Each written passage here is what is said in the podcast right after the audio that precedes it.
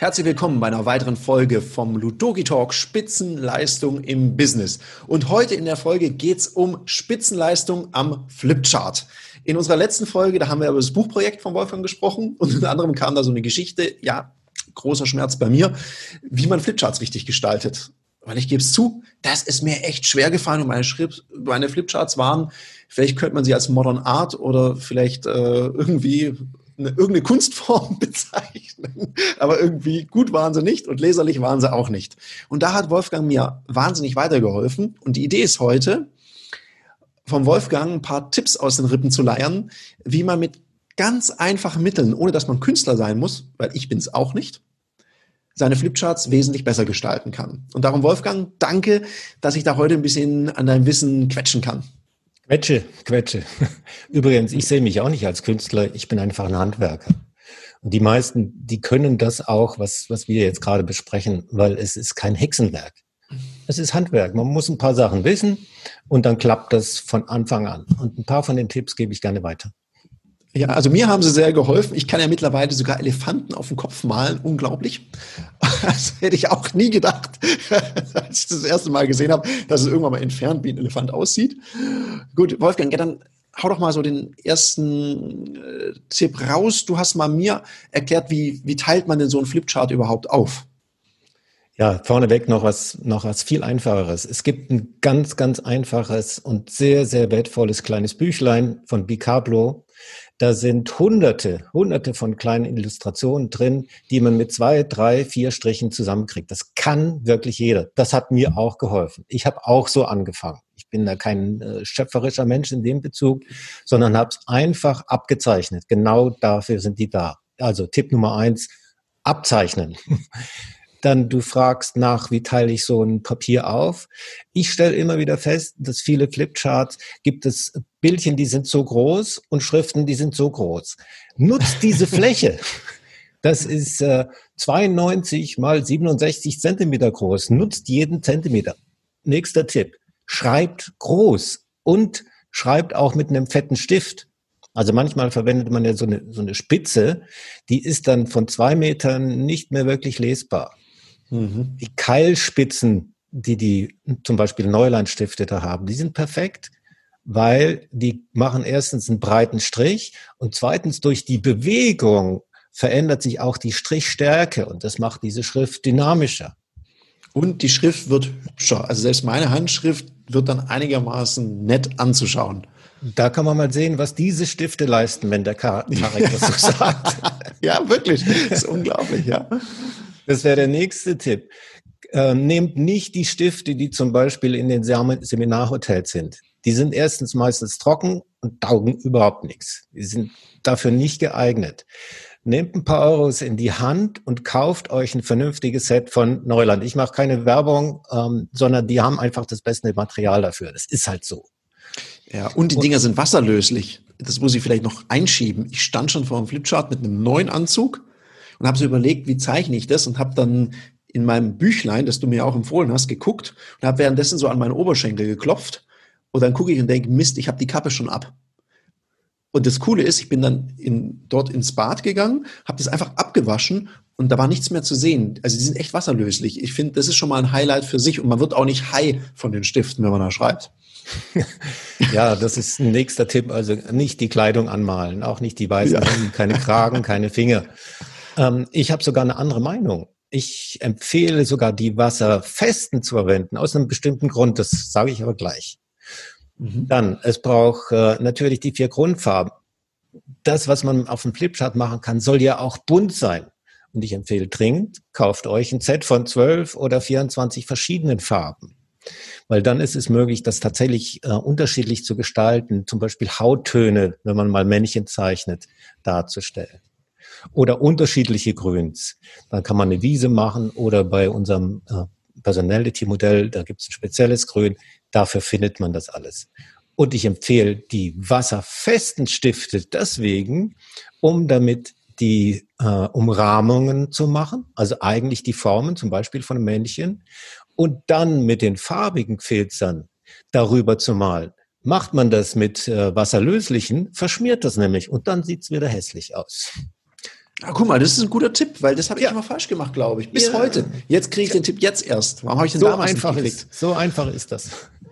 Was ihr dann unbedingt beachten müsstet, das ist der Fehler Nummer eins. Sorry, und wir wollen hier Ideen liefern.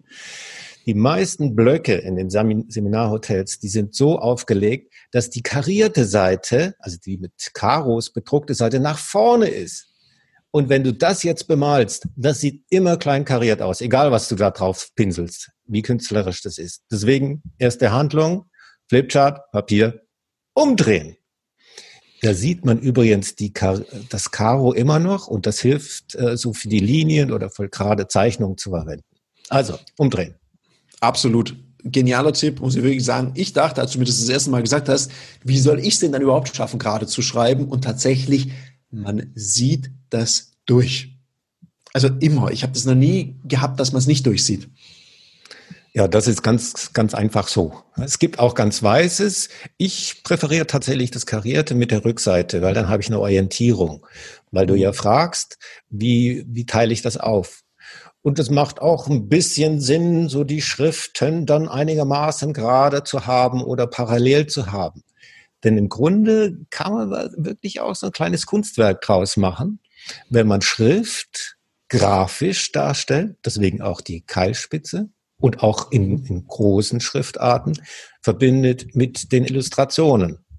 Ich mache die Illustrationen meistens links und äh, rechts steht der Text und das gibt so eine Einheit. Ähm, ich werde, ähm, wenn ich das schneide, mal so eine Serie von Flipcharts einblenden. Und dann kannst du auch sehen, wie sowas, wie sowas dann tatsächlich praktisch rüberkommt. So als Anregung und, und Anreiz natürlich sowas anzufangen. Das Wichtigste ist damit zu beginnen. tatsächlich anzufangen und auch mal Experimente zu machen. Gutes Mal Material vorausgesetzt. Ja, das sind so die ersten paar Tipps. Was möchtest du noch wissen? Du wolltest mir was aus den Rippen ja. quetschen. Ja, jetzt hattest du gerade gesagt, ja, unterschiedliche, also Schriftgrößen, Großschreiben haben wir jetzt gehört. Wir sollen Farbe verwenden, um auch mal was zu illustrieren. Du hast gesagt, die Umrandung mit wasserfeste, wasserfester Farbe, damit es, wenn man es ausmalt, nicht verwischt. Nehme ich auch mit. ich habe mal aufgepasst, dass ich nicht ans Schwarz rankomme. So ist natürlich einfacher. Mmh. Du hast mir noch einen Tipp gegeben. Ich habe seitdem wir da miteinander arbeiten, habe ich so einen Kasten mit Kreide, also mit Wachskreide, so Wachsmalkreide da, diese diese diese Wachsstifte. Stocke sind die Wachsmalkreide. Ja, genau. Genau. Die sind hervorragend und die gehören in ein Set von einem Trainerkoffer. Hundertprozentig. Weil erstens kann ich damit den Hintergrund farbig machen. Und das macht mhm. ja auch Sinn. Ihr werdet vielleicht dann sehen, wenn ich ähm, Willkommenschart mache, dann mache ich eine Wolke und ich mache eine Sonne und die Sonnenstrahlen, die mache ich mit einem bunten äh, Stift und dann ergänze ich das noch mit den Kreiden. Das sind kleine Kunstwerke und es kommt ja gar nicht selten vor, dass mich Leute fragen, hey, sag mal, kann ich das haben? Und dann sage ich, ja, mhm. unter Voraussetzung.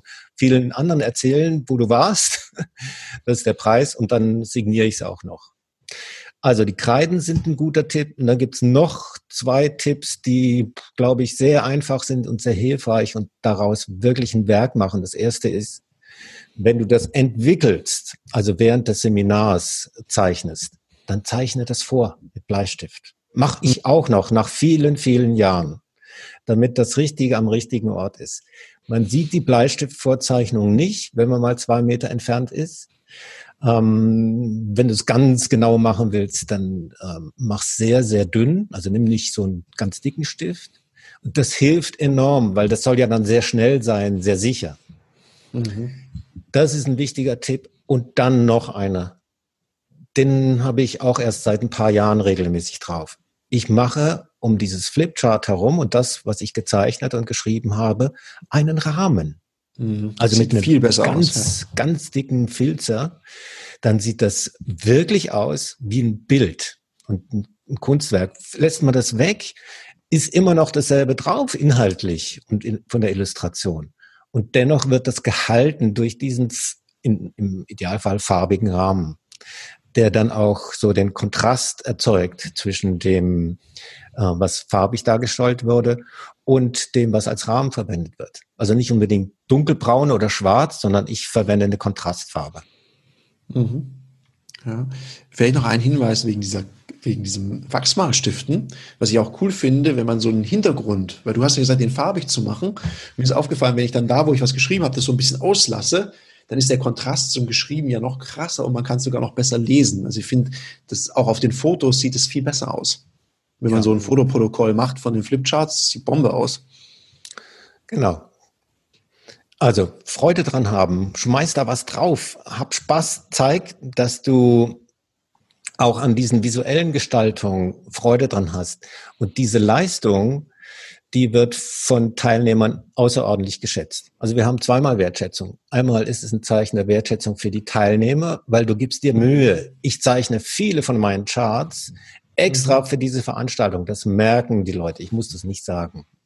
Und die sagen mir, boah, also das sind jetzt mal wirklich Flipcharts, die sind großartig. Das habe ich selten so gesehen. Warum machen wir das? Wir machen es natürlich auch, um die Leute zu inspirieren, Dinge anders anzupacken, gerade im Verkauf oder als Trainer, sich zu unterscheiden und eine zusätzlich, zusätzliche Qualität da reinzubringen, die sich halt andere Trainer selten machen. Mhm. Ja, also Thema Wertschätzung. Und dann gab es noch was. Also seit ich dich kenne, habe ich auch einen grauen Stift. Verrat ja. uns das Geheimnis des grauen Stifts, Wolfgang. Was der macht der graue Stift? Stift? Der graue Stift. Der graue Stift ist der, der Ober, der Oberhit. Also wir zeichnen ja Strichmännchen oder, oder andere Figuren. Und die sind ja, zweidimensional, logischerweise, weil wir zeichnen eine Dimension auf äh, zweidimensionales Papier. Und wenn man die Männchen oder andere Figuren einfach mit einem grauen hellgrauen Stift umrahmt, dann sieht es sofort plastisch aus. Auch mhm. aus der Entfernung. Und äh, man weiß ja, dass ich so mit den drei Dimensionen, ja sogar mit den vier Dimensionen, dass ich da eine gewisse Affinität habe. Die Bildchen werden plastisch und das gesamte Werk wird dadurch plastisch und auch wieder ein Eck äh, natürlicher und zugänglicher. Vielleicht, dass das noch noch greifbarer wird. Also mit dem grauen Schrift umrahme ich da die ganze Figur oder nur Teile davon? Wie gehe ich damit, vor, damit um? Ja, die Idee ist ja eine Art Schatten zu machen. Und das heißt, ich mache es an einer Seite dieser Figur. Mhm. Also wenn ich dann links sage, ich mache Schatten, dann mache ich bei allen Figuren den Schatten links und nicht mal links und rechts, wie ich es jetzt auch schon ein paar Mal gesehen habe, wo ich dachte, hä, warum denn? Wenn man das einigermaßen perspektivisch und logisch macht, dann kommt man da ganz schnell drauf. Ja, das macht Sinn. Okay, ja, also auch ein wertvoller Tipp, da, dass man, wenn man da so ein Strichmännchen malt, dann kriegt es auf der einen Seite so am Kopf und am Körper einen grauen Strich und das macht dann diesen Effekt. Das könnt ihr dann auch sehen, wenn ich äh, die Flipcharts, die ich mal zusammengestellt habe, da einblende. Es sind einige wenige. Und das würde mich freuen, auch von euch zu hören, wie ihr damit umgeht.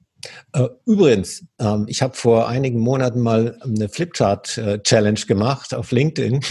Das war, das war irrsinnig, weil ähm, da war die Herausforderung, sieben verschiedene Flipcharts zu zeigen an sieben Tagen. Und es sind sehr viele Kontakte entstanden. Und dabei habe ich gelernt, es sind auch noch andere Leute da draußen unterwegs, die teilweise Flipcharts machen, wo ich den Hut ziehe und sage, Donnerwetter, hallo. Ja. Wolfgang, da kannst du noch was von lernen und das habe ich auch gemacht. Ich habe mir die Tipps und Tricks da abgeguckt und mach du das doch auch. Es gibt massenhaft ja. solches Material. Man kann ja auch auf LinkedIn die Challenge sehen, die Flipchart Challenge. Zeig mir deine sieben Flipcharts, also einfach mal aufs Profil von Wolfgang oder auch mir gehen. Ich habe tatsächlich mich getraut, auch mitzumachen, nachdem ich glaube ich zweimal nominiert wurde, dachte ich, okay, jetzt muss ich.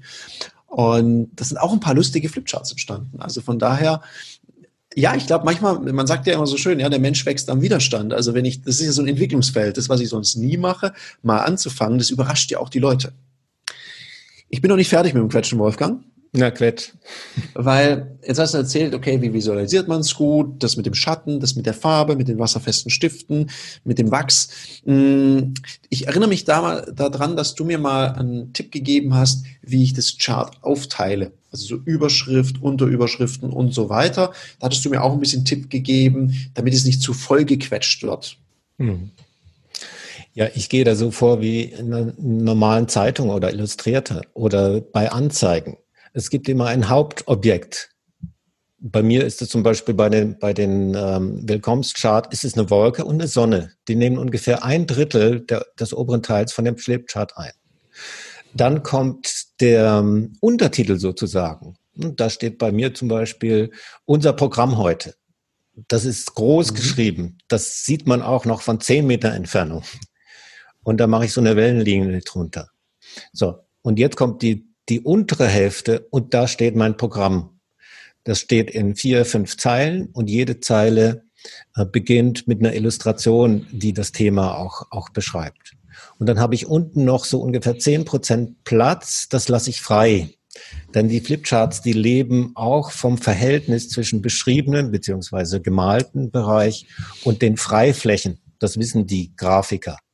Und das ist im Idealfall ungefähr 30 Prozent ist frei, freie Fläche, weiße Fläche oder dann eben mit Kreiden bemalte Fläche.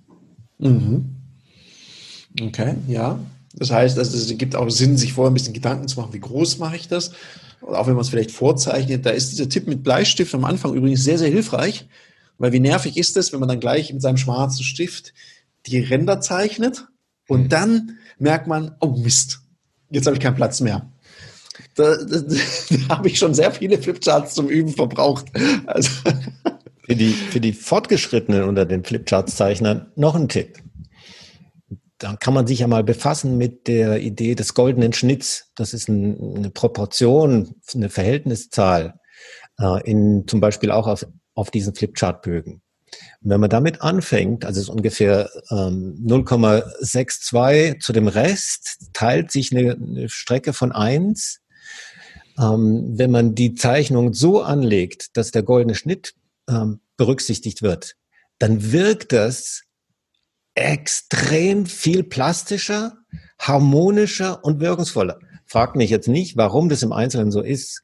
Nur mein Eindruck ist, das sind natürliche Proportionen, die man zum Beispiel in Blättern findet oder in den Händen.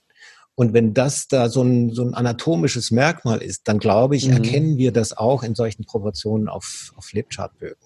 Also das, was für die fortgeschrittenen Leute einfach mal ähm, goldener Schnitt googeln, da sind die Verhältniszahlen drin. Macht total viel Sinn. Cool. Was habe ich noch?